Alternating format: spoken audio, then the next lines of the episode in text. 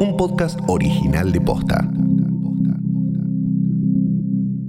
Este episodio de Esto pasó posta está presentado por Heineken. Hoy te explicamos qué significa que Heineken sea una cerveza pura malta y por qué es importante.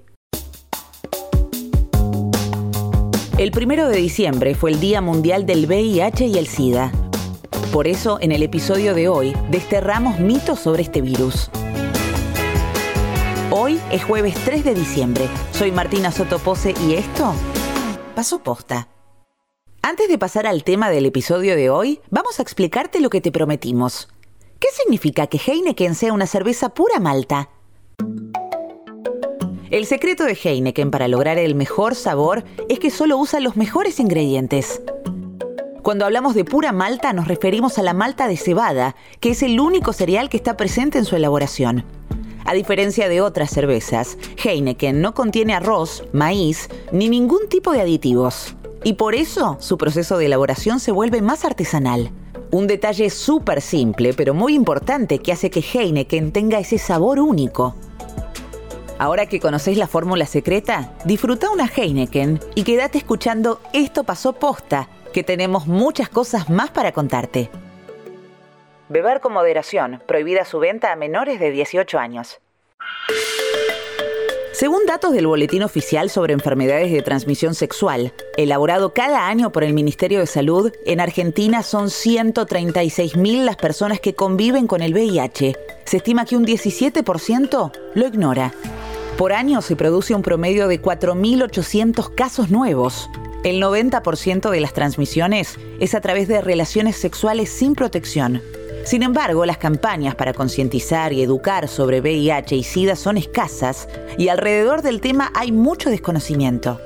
Esto deriva en que quien convive con el virus enfrente dudas, discriminación y estigmatizaciones completamente evitables con la información correcta. Por eso, en el episodio de hoy, derribamos mitos y respondemos las preguntas más frecuentes sobre VIH y SIDA.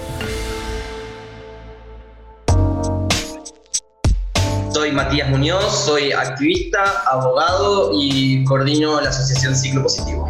Para empezar, diferenciemos VIH de SIDA. VIH y SIDA no son lo mismo, porque en primer lugar el VIH, como sus siglas lo indican, es el virus de inmunodeficiencia humana. Esto significa que es un microorganismo que se mete en el cuerpo e infecta las células de las defensas, siempre y cuando no se esté en tratamiento. Si este virus infecta muchas células de las defensas, el sistema inmunológico decrece y por lo tanto es loable a sufrir enfermedades. Esto se llama etapa SIDA, cuando el cuerpo tiene muy pocas defensas porque el virus avanzó, el cuerpo se enferma y puede llegar a, este estadio de SIDA. Pero además, si se toma el tratamiento adecuado de este estadio de SIDA, se puede volver y se tiene solamente el VIH, digamos, el VIH no se puede curar, pero sí se puede tratar y se puede mantener, digamos, estable y o dormido. Número 2. El VIH no se contagia, se transmite. Contagio y transmisión suelen ser dos palabras que se usan como sinónimos, pero técnicamente no lo son. El VIH se transmite y no se contagia. ¿Por qué? Porque tiene vías específicas de transmisión que son tres. La vía sexual, que es la, mayor cantidad de infecciones en Argentina se dan por vía de transmisión sexual. La vía sanguínea, es decir, cuando sangre eh, con VIH entra al torrente sanguíneo de, de una persona que no tiene VIH. Y la tercera vía es la vía perinatal o la vía vertical transmisión vertical que puede darse durante el parto, eh, el embarazo o la lactancia. Lo que nos lleva al siguiente punto. El VIH solo se transmite por esas tres vías. Sexual, es decir, teniendo relaciones sexuales sin protección. Sanguínea, como por ejemplo a través de transfusiones. Y perinatal, es decir, embarazo, parto o lactancia. No de otra forma todo lo demás, es decir, el, abrazo, los besos eh, y, un montón de otras prácticas, compartir cubiertos y, otras cosas que por ahí a veces parece que, quedaron súper viejas, pero en realidad en el imaginario social muchas veces una persona que sabe que va a tener algún contacto con una persona con VIH por ahí tiene miedo de, adquirir el virus cuando en realidad no hay ninguna, ninguna posibilidad de hacerlo mediante estas prácticas que no sean esas que ya mencionamos. No te va a transmitir el virus una persona con VIH que estornude, te dé un beso, use tus cubiertos o compartas el baño. La saliva, las lágrimas, el sudor, el aire y el agua no son vehículos de transmisión.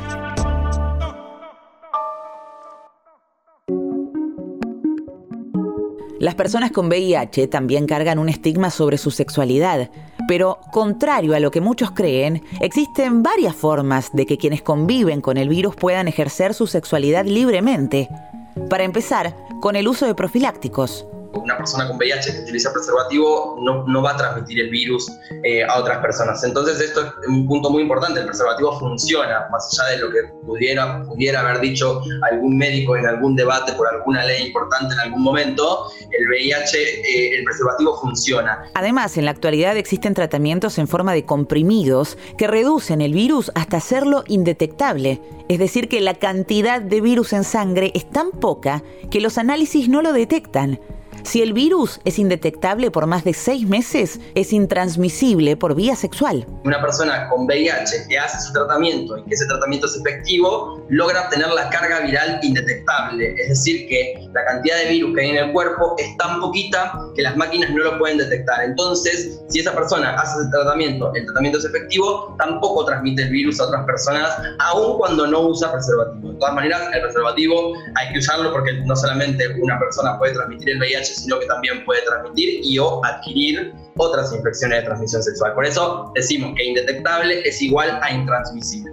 Si bien estos tratamientos lograron un avance importantísimo en la calidad de vida de quienes conviven con el virus, algunos estudios señalaron la aparición de comorbilidades en casos de tratamientos extensos.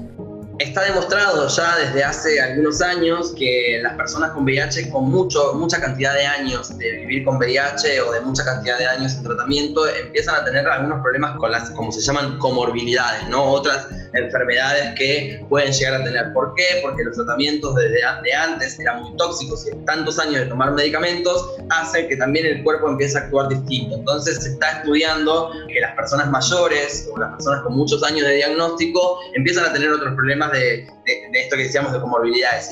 Y uno de los principales conflictos es la interacción medicamentosa. Uno cuando se enferma de distintas, distintas situaciones de salud necesita tomar distintos medicamentos y muchas veces esos medicamentos no son compatibles entre sí.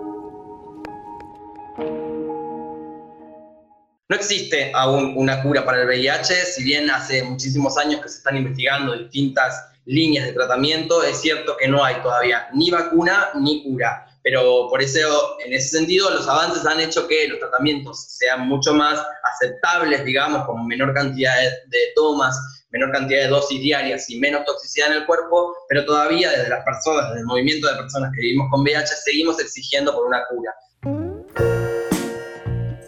Si bien los diagnósticos y tratamientos avanzaron mucho, vivir con VIH en cualquier ámbito social sigue siendo complejo. Para acceder a un empleo a una persona le piden el, test de VIH en el examen preocupacional, cosa que es innecesario, porque ningún empleador tendría por qué saber si una persona tiene o no VIH, porque una persona con VIH puede hacer cualquier trabajo. En la escuela sucede lo mismo, hay chicos y chicas, adolescentes que tienen VIH, que nacieron con VIH por transmisión vertical, y cuando otros padres y madres se enteran eh, quieren sacar a sus hijos de esos colegios porque tienen miedo. Eh, y así hay muchísimo. En la propia familia hay muchas familias, aún hoy en el 2020, que las personas con VIH en esas familias tienen sus propios cubiertos, sus propios juegos de toallas. Y eso parte solamente de la desinformación. Esta desinformación también afecta las relaciones sexoafectivas de las personas con VIH. Hay muchísimas personas que toman la decisión de eh, no vincularse o no tener relaciones con una persona con VIH porque dicen ser dueños de su, de, su posibilidad de elegir con quién estar y con quién no estar, lo cual creemos que es así. Pero normalmente esos rechazos surgen de la desinformación y del miedo, porque una persona decide, estar, no, decide no estar con alguien con VIH porque tiene miedo a tener una infección, sin saber que en condiciones, utilizando preservativos y sobre todo con la persona en tratamiento, hay prácticamente nulas posibilidades de transmisión. Y en ese sentido yo pongo mi historia personal, ¿no? Yo tengo una relación cero discordante, yo tengo VIH, mi pareja no tiene VIH, nosotros no utilizamos preservativos porque lo decidimos así de manera eh, consensuada entre los dos y desde hace tres años y medio que salimos nunca, transmití, nunca le transmití el virus. Entonces, eh, creo que traerlo al caso concreto también es eh, llevar información y poder reducir ese nivel de miedo que se traduce en este estigma y en esta discriminación que lamentablemente aún en el 2020 sigue en casi todos los ámbitos sociales.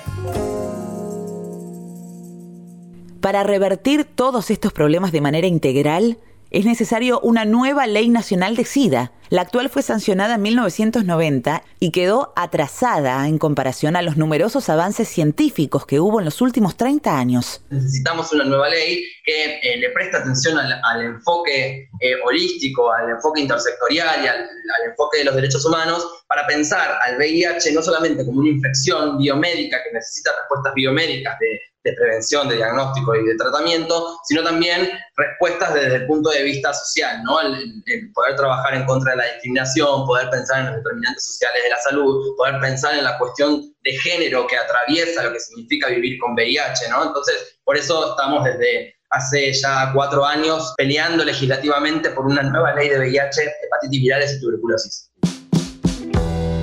El 67% de los pacientes con VIH de nuestro país se atiende en el sistema público. Casi la mitad se encuentra en tratamiento antirretroviral. Pero cada año se suman unos 5.000 nuevos casos. El año 2020 no tiene nada para festejar en la respuesta al VIH. Por lo menos otros países han logrado reducir significativamente sus indicadores. Y Argentina ya desde hace algunos años, por lo menos cinco años, que viene con un problema administrativo de insumos que parecería ser muy difícil de, roer. En ese sentido, eh, siempre estamos corriendo atrás del faltante de medicamentos que hay, que no hay, que si faltan reactivos, que no faltan reactivos. Creo que esto es un problema solucionable con decisión política, eh, poder tener una compra centralizada de, medicamentos, de insumos, de reactivos, de test, de VIH. Eh, creo que podría ayudarnos a pensar en políticas públicas para mejorar los datos.